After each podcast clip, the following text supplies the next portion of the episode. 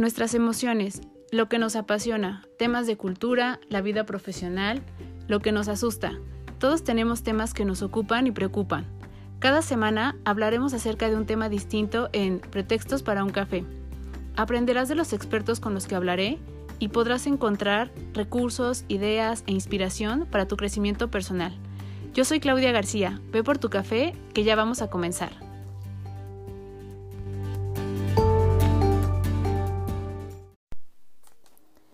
A todos, este es el cuarto episodio de Pretextos para, para un café. Espero que tengan su café listo. Y adelantamos un poquito este episodio porque precisamente tenía preparado hablar para el nuevo episodio eh, un poco el tema de las palabras, el lenguaje, cómo está compuesto, cómo este nos va dando una configuración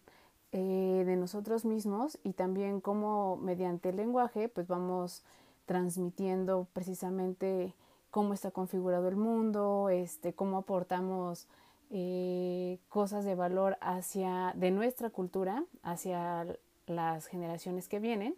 Un poco como de esto era de lo que iba a hablar, pero justo el día de hoy, que estamos grabando este episodio, que es lunes 3 de febrero, eh, nos entramos de una noticia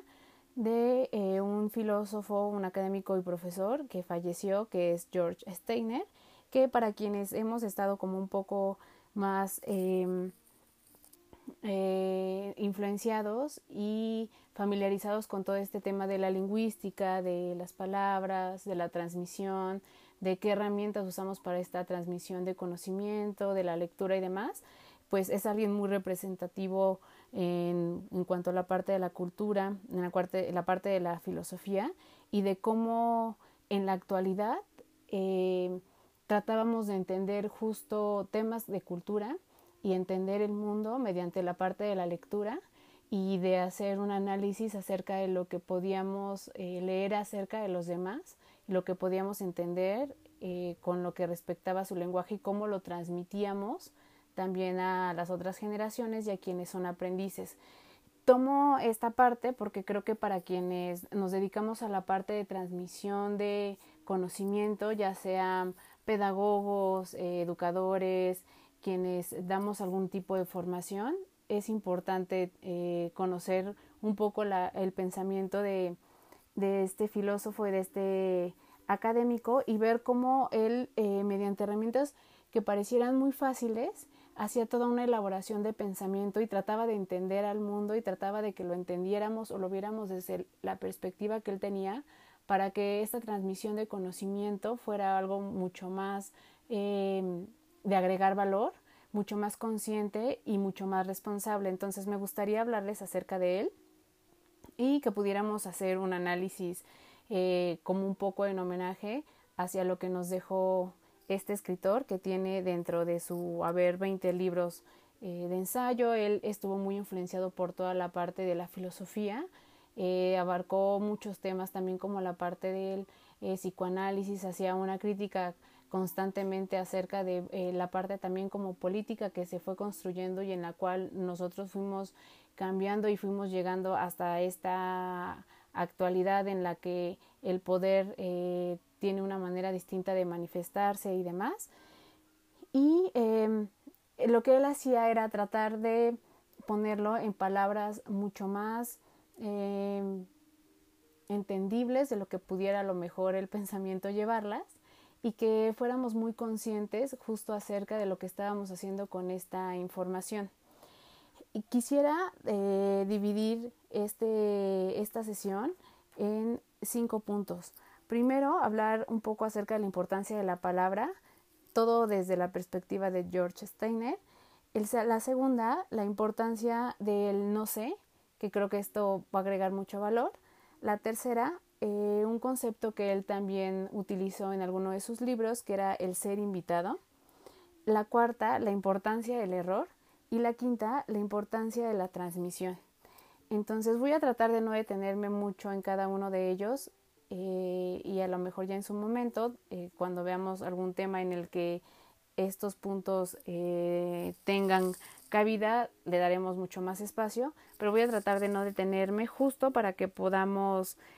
eh, tener una referencia más eh, general acerca de Steiner y que no nos perdamos en esta información. Entonces, como primera este, instancia, lo que a mí me gustaría abordar con esta parte de la palabra, lo que él decía era la importancia justo de cómo nosotros, mediante la palabra, mediante el lenguaje, nosotros estamos no solo comunicándonos, sino estamos agregando toda una serie de características a las personas que nos están escuchando y cómo estamos transmitiendo y cómo estamos elaborando eh, ya un sentido de pertenencia también. Con esto, por ejemplo, eh, lo que quisiera eh, tomar es más bien en la parte o con lo que respecta a lo que tiene que ver con el transmitir, por ejemplo, en nuestra cultura, la parte de valores, ¿no? desde cómo se va formando esta sociedad y qué es lo que se construye con, con este lenguaje, cómo nosotros le vamos dando forma y cómo vamos haciendo toda una serie de creencias, de mitos, de costumbres, que yo creo que, eh, por ejemplo, si lo vemos desde la perspectiva eh, de nuestra cultura en México, eh, tiene mucho sentido, ¿no? De cómo hay ciertas palabras que para nosotras son nosotros es muy importante, son muy importantes porque le dan todo un sentido a lo mejor a, cosas que para nosotros son muy importantes y que forman parte de nuestra cultura y que forman parte de cómo nosotros vivimos incluso ciertas creencias. Por ejemplo, voy a poner un ejemplo como el Día de Muertos, ¿no? Que para nosotros no es solo como una festividad en la que a lo mejor podemos tener un poco este, este acercamiento o ser eh, más empáticos con la muerte, sino tiene todo un, una elaboración de cómo nosotros vivimos la muerte, de qué creemos acerca de ella, de eh, cómo tenemos este respeto también hacia ella y cómo esta serie de justo de, de información y cómo la fueron transmitiendo las generaciones hacia nosotros hacen que nosotros elaboremos este concepto de muerte, ¿no? Por ejemplo, el creer que, que, ellos vienen y que entonces al nosotros poner una ofrenda, pues bueno, estamos recibiéndolos y estamos recordándolos de una manera muy particular, eh, la parte de los alimentos, qué significa, eh, por ejemplo, el incienso, ¿no? El, el eh, poner un camino de flores de cempasúchil. Entonces, con, con este tipo por ejemplo, de costumbres que para nosotros pudiera ser muy normal, dentro de esto trae toda una elaboración de una transmisión de conocimiento que le da a nosotros un sentido, ¿no? acerca de las acciones que realizamos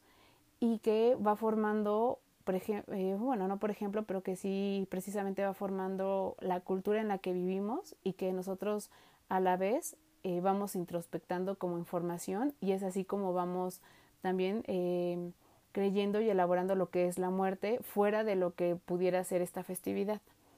Entonces, si lo vemos de esta manera, justo creo que es muy claro y creo que es muy eh, cierto lo que él menciona, ¿no? que a través de, del lenguaje nosotros vamos construyendo una realidad que es muy particular y que conlleva muchos puntos que, que van formando justo esta información y que van formando un código acerca de nuestras creencias, acerca de nuestra estructura de pensamiento, dependiendo de el lugar en el que habitemos, de la sociedad en la que estemos, de la generación en la que nos encontremos y del contexto en el que nos están dando esta información. Eh, por ejemplo, él decía que habría que festejar la lengua, ¿no? Porque esto es algo que nos hacía especialmente humanos, que nos diferenciaba, porque nos podía, no solo como en el poder de, de, de poner en, eh, o representar en eh, palabras un pensamiento, sino la riqueza que teníamos acerca de poder dar diferentes definiciones acerca de una misma cosa y poder eh, concretarlo en, en algo sonoro y en algo que se puede llevar hacia la imaginación, ¿no? Como algo como los pensamientos y los sentimientos, pues podrían ser expresados mediante el lenguaje y que esta eh,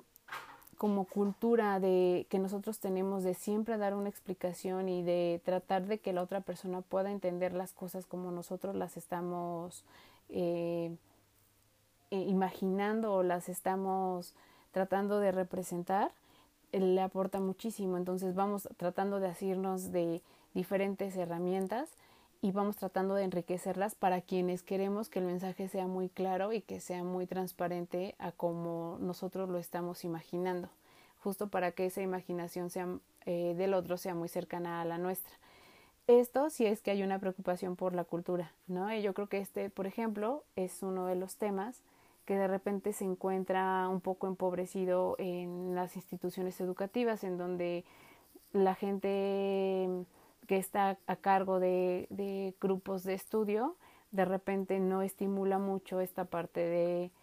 de fomentar eh, el tener una riqueza de palabra mucho más amplia y el poder tener más eh, herramientas para poder eh, transmitir una idea, para poder dar un espacio más de expresión, para que pueda ser mucho más fluido una conversación y que creo que sería muy importante que se pudiera tomar eh, con mucha más seriedad en, en las instituciones donde hay eh, formadores, porque creo que este es un ajuste de las claves que más adelante nos puede servir, como ya lo hemos hablado en otros episodios, como una herramienta para cualquier tipo de relación, pero creo que esto se va cultivando desde el momento en el que vamos eh, justo teniendo este primer contacto con el lenguaje y que vamos aprendiendo a utilizarlo de una manera mucho más ya como tácita para, para la gente con la que nos estamos comunicando y que conforme vamos desarrollándonos debería de enriquecerse mucho más.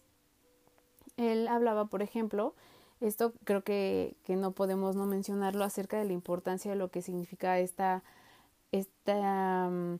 eh, diversidad de, lenguaje, que él decía el, la importancia de, de, no dejar caer y, de no dejar de tener eh, y contemplar que existen diferentes y una variedad muy amplia de lenguaje y que esto, eh, por ende, traería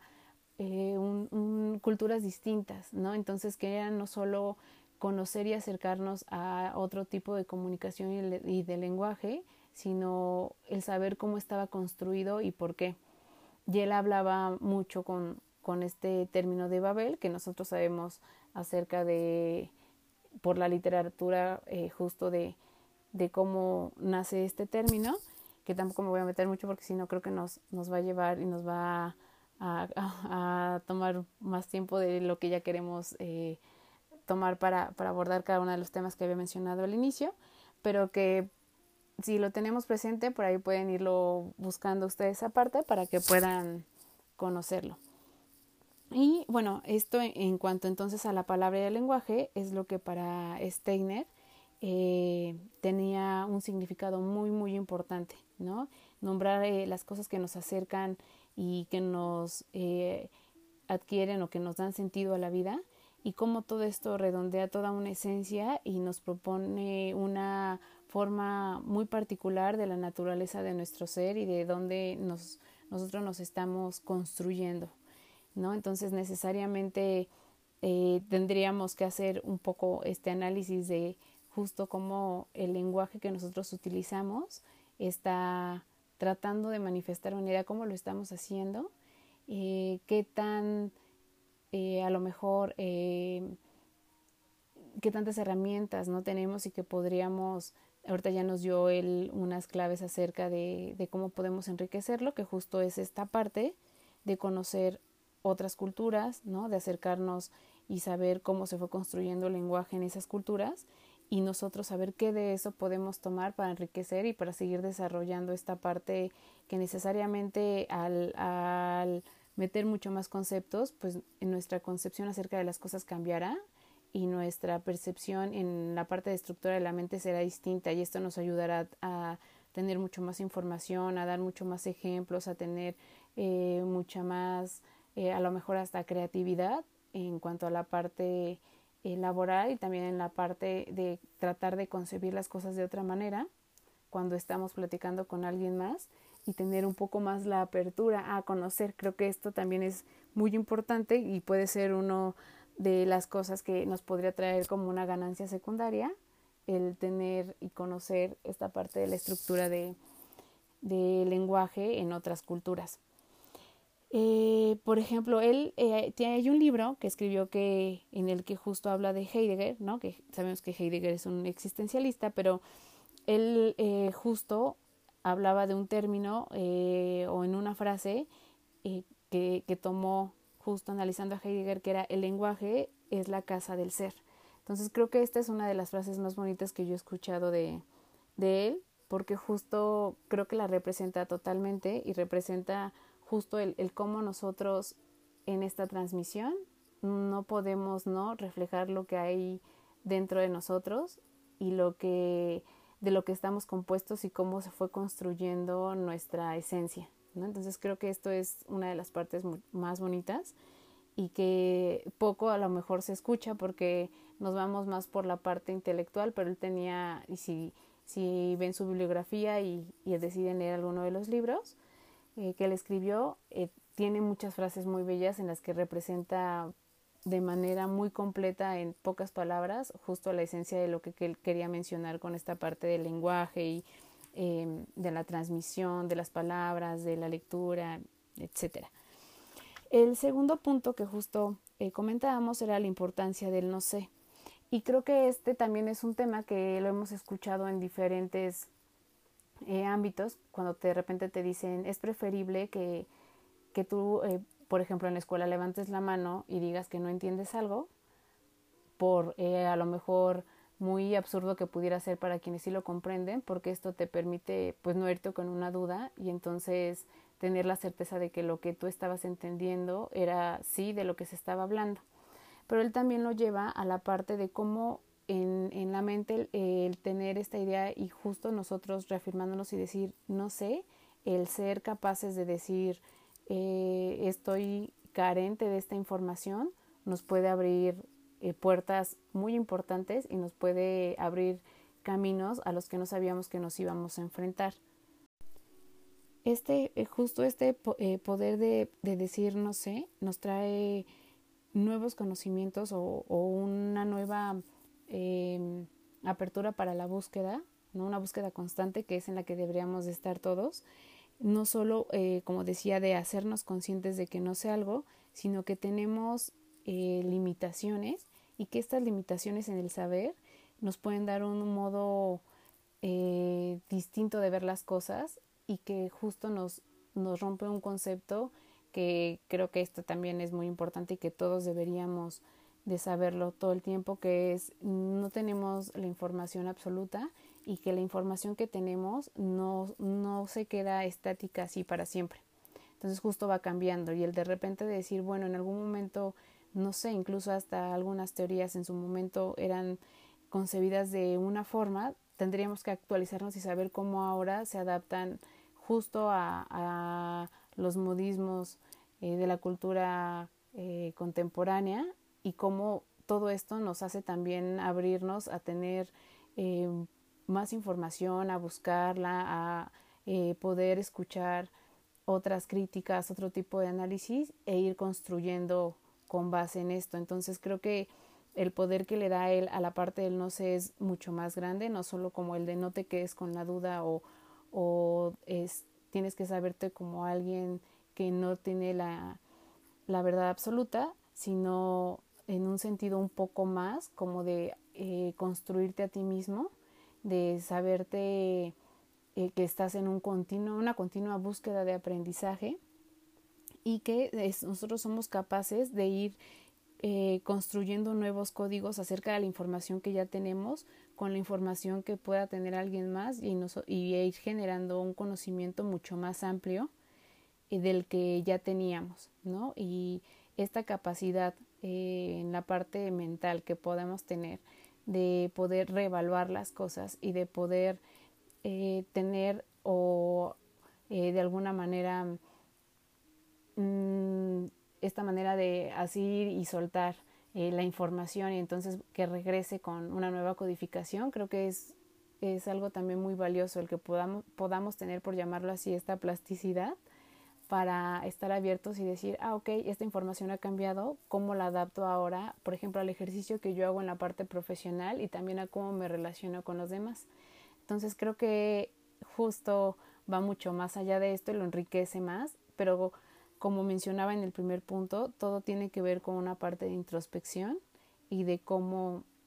esto nos va aportando nosotros y cómo nos va construyendo. Entonces creo que en esta parte de ser el filósofo y de estar eh, continuamente siendo un crítico acerca de estas cosas, hacía que eh, primero lo elaborara desde una perspectiva personal y después nos invitara a que nosotros lo hiciéramos de manera personal. Esto está esto es padrísimo cuando tú de repente te encuentras con alguien que está compartiendo un aprendizaje, eh, con compartir un aprendizaje no quiero limitarlo solo a la parte de los profesores, sino cuando escuchas a alguien que tiene información con la que tú no cuentas, eh, de verdad es eh, muy enriquecedor ver cómo este ir y venir de información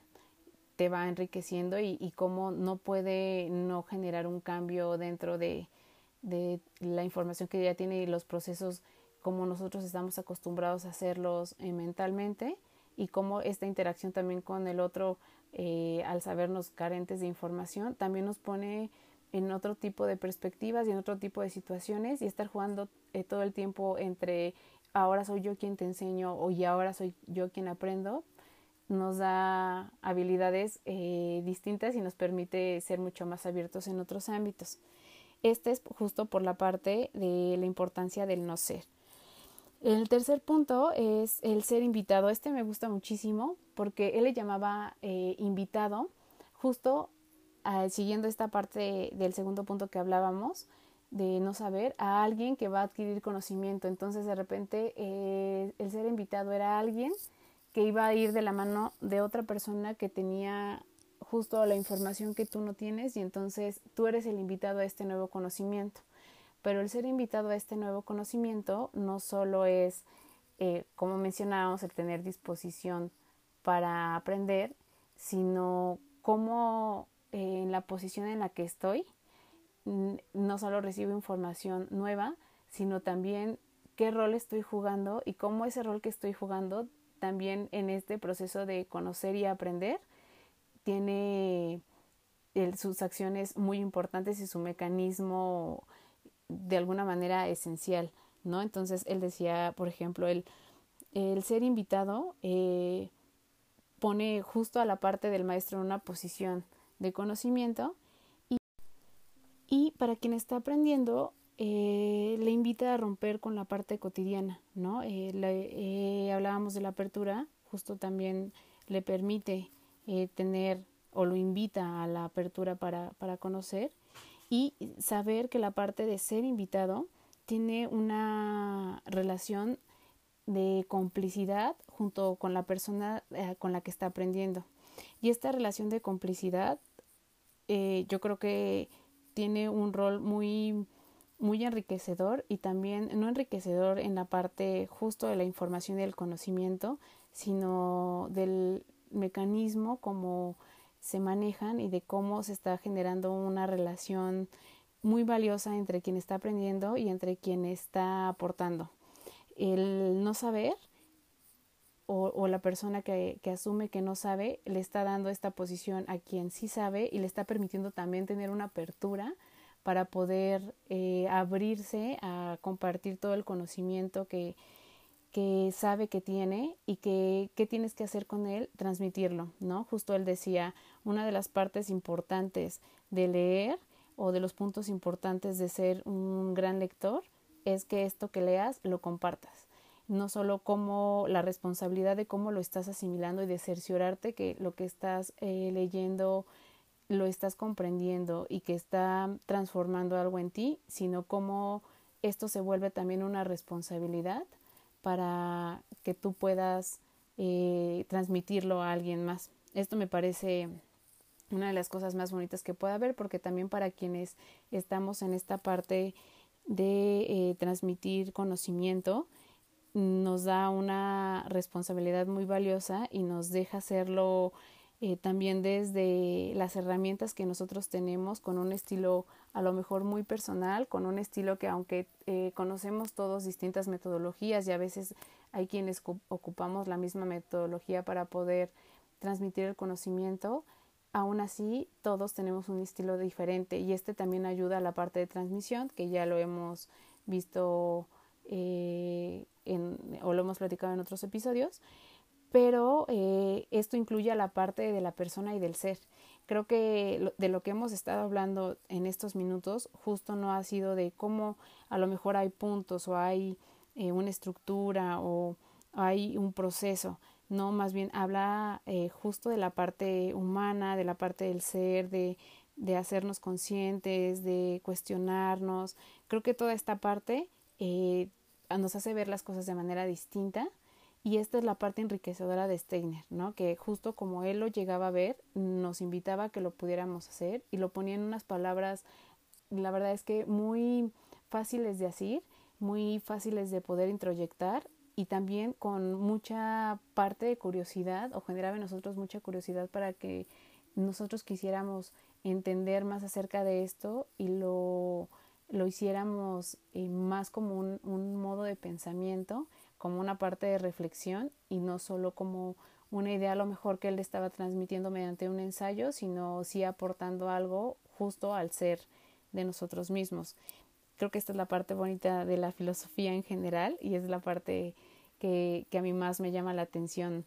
eh, eh, porque tiene mucho que ver con, con, la esencia de las personas, con la parte humana, ¿no? Con cómo se va construyendo el conocimiento y cómo eh, hay un porqué de cada una de las cosas de las que vamos hablando y que hay detrás de esta información. Entonces, pues bueno, regresando a la parte de ser invitado, pues justo él, él, mencionaba esta parte de romper la, la parte del, de lo cotidiano, el, el ser eh, o generar una complicidad y cómo este encuentro entre estas dos personas, entre el que sabe y el que se vuelve el invitado, le da también un sentido en ese momento a su vida. Y esta experiencia también le dará eh, a futuras experiencias otro sentido o permitirá que te eh, quieras invitar a ti mismo ya después a generar otro tipo de experiencias con otras personas y a solicitar también ser invitado sin que alguien más eh, te dé esta o te, te, te pida la mano para que tú seas el invitado, sino que tú mismo puedas ser la persona que pueda decir quiero, quiero invitarme yo mismo a, conocer más y entonces quiero acercarme a quien yo mismo estoy eh, aportando o estoy delegando o estoy asumiendo que tiene mucho más conocimiento que yo. Y esto también es maravilloso porque estás reconociendo algo en alguien más y te permite justo, regresando a los puntos anteriores, conocerte en falta con esta parte de conocimiento y colocarte y descolocarte de estas posiciones, de esta que decíamos como un poco flexibilidad, ¿no? Para poder estar en, en este tipo de relación de repente de un lado y de repente de, del otro. Y eh, yendo por esta misma línea, eh, cuando hablamos acerca del ser invitado y cuando tú estás aprendiendo y estás eh, generando conocimiento nuevo para ti mismo,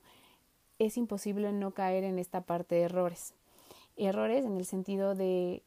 de, justo él decía, ¿no? En algún momento lo mencioné también hace unos minutos, de cerciorarnos de que la información que estamos eh, obteniendo es realmente como nosotros lo estamos comprendiendo, pero una vez que llevamos algunas cosas eh,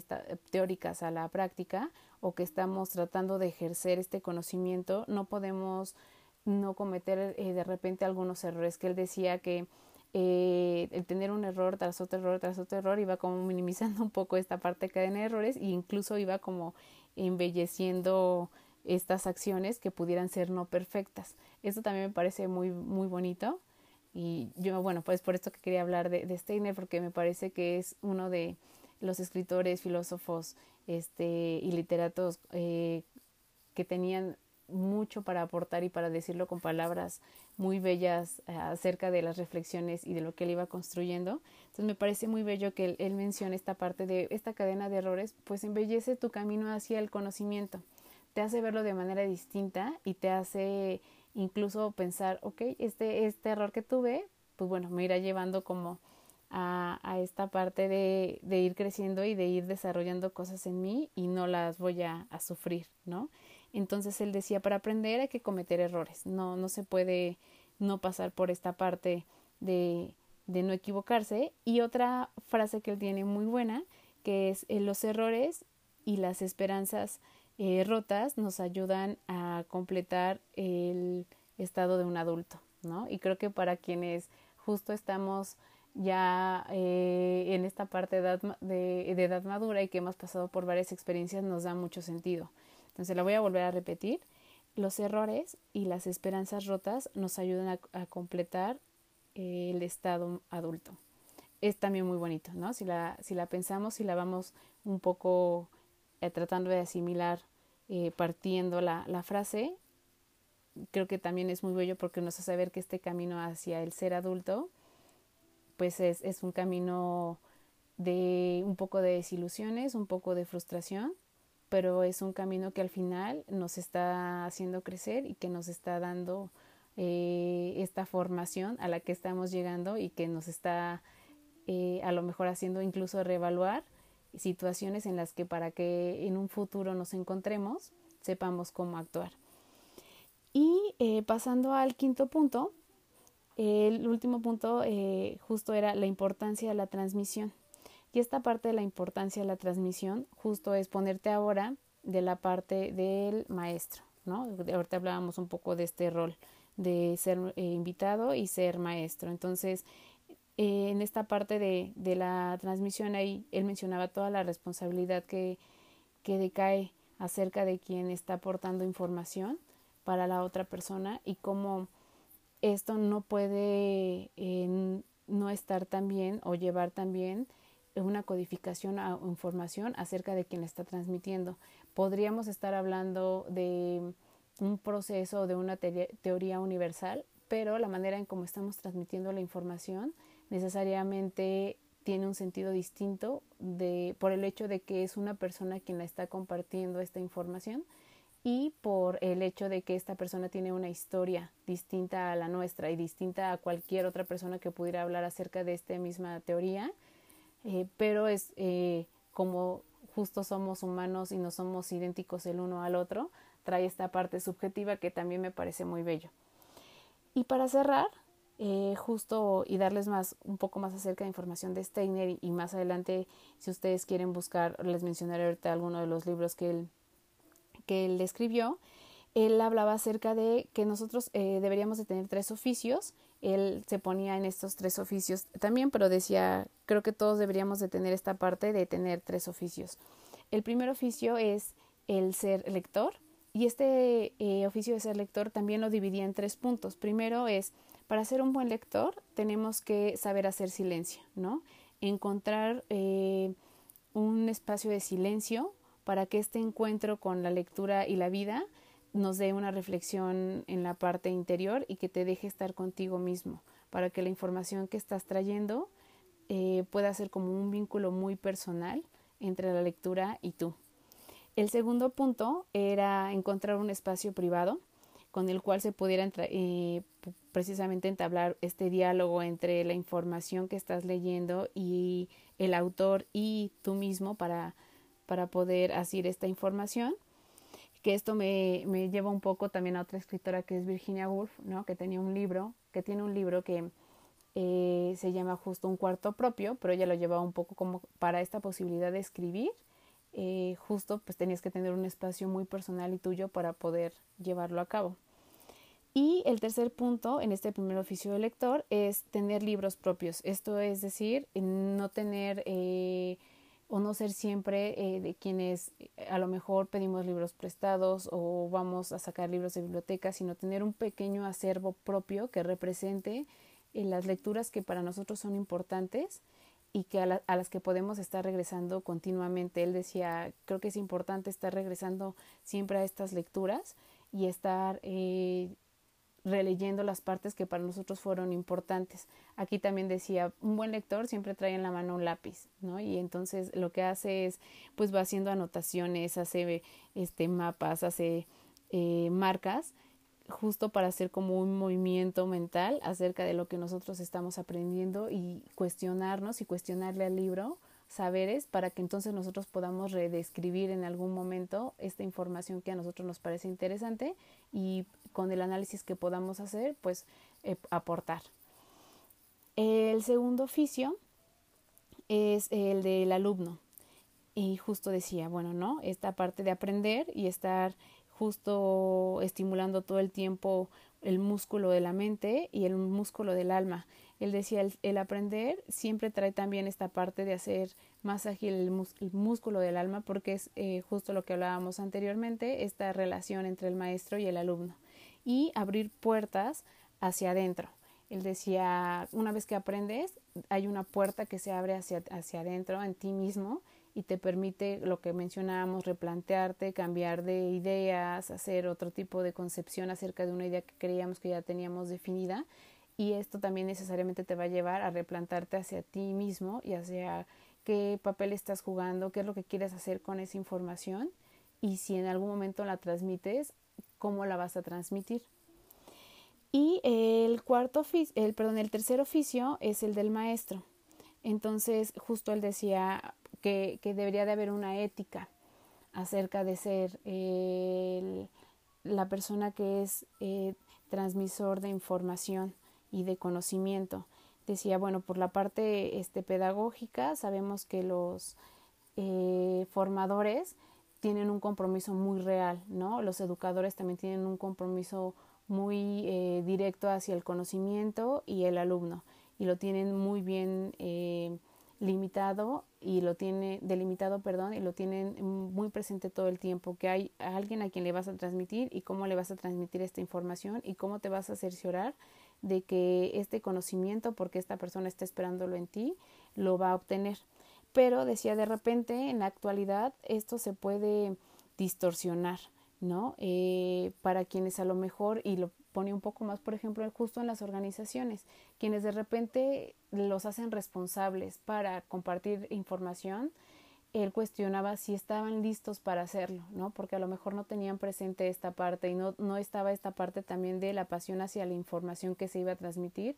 que no porque nosotros conozcamos perfectamente un proceso, una teoría, una corriente, quiere decir que es algo que nosotros podamos, podamos transmitir y que lo estamos haciendo con la esencia de que de verdad se pueda quedar en alguien más. Eh, esto tiene que ver mucho entonces justo con la responsabilidad de ser un maestro y de transmitir esta información. Entonces estos tres oficios me parecen súper importantes para quienes eh, justo nos dedicamos a esta parte de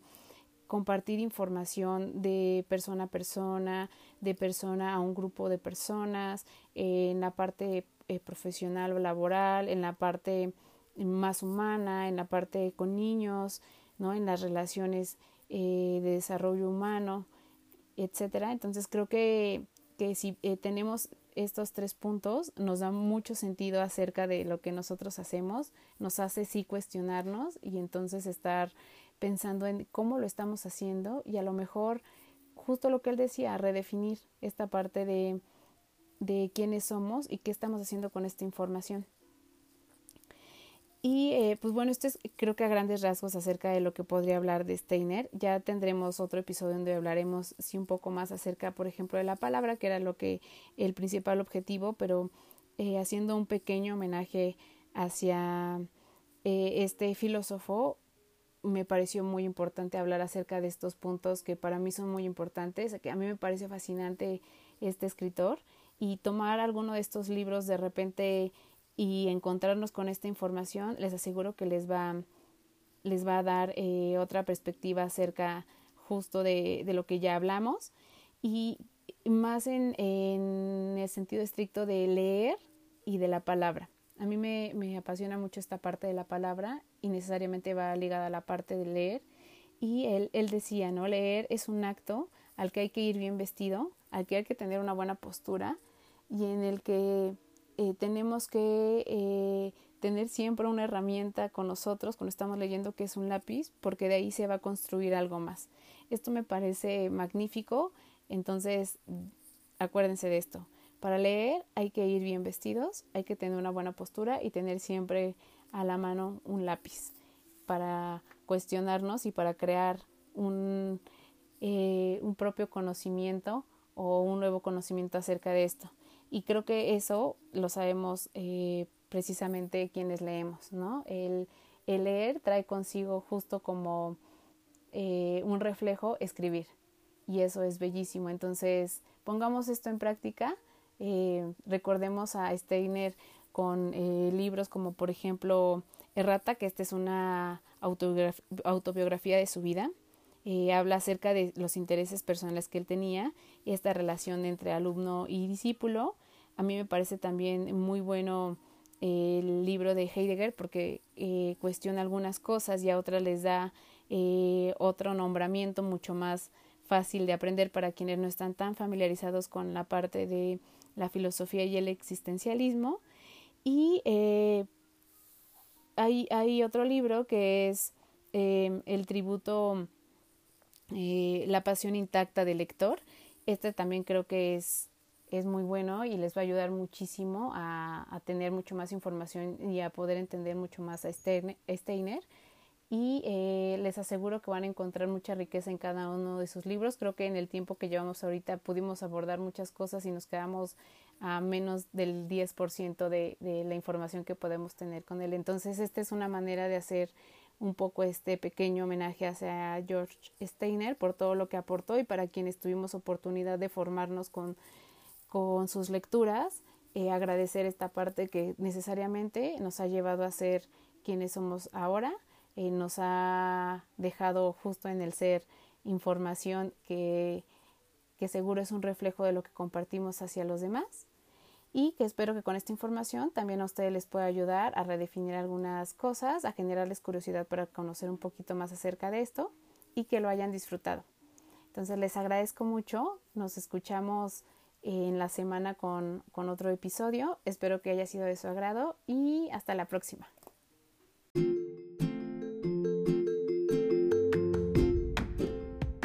Muchas gracias por estar aquí. Nos escuchamos en el próximo episodio con un pretexto más para hablar de otro tema.